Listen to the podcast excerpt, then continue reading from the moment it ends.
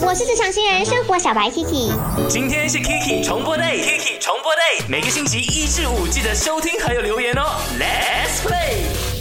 我是职场新人生活小白 Kiki，不要冲动消费，听姐说，我已经是比较过来了。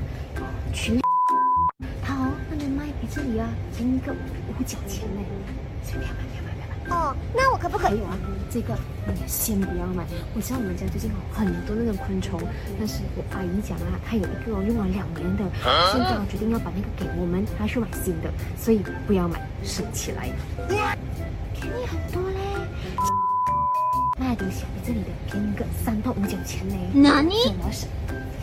啊这个可以买，这个可以买，我比较过了，这里便宜两角钱。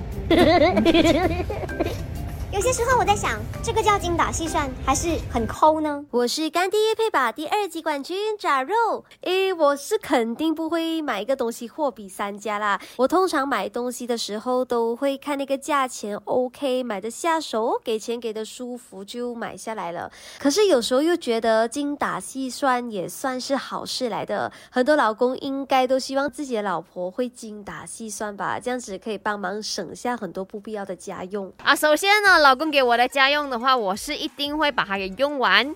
如果用不完的话，就会存进去我自己的户口的，所以呢，我也不会帮他省的啦。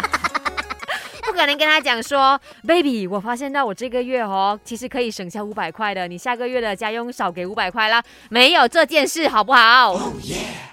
好啦，谢谢炸肉啦，也是再一次跟大家来说啊，炸肉呢很快就会加入我们麦的大家庭了。那在周末应该也可以很快听到他的声音了哈。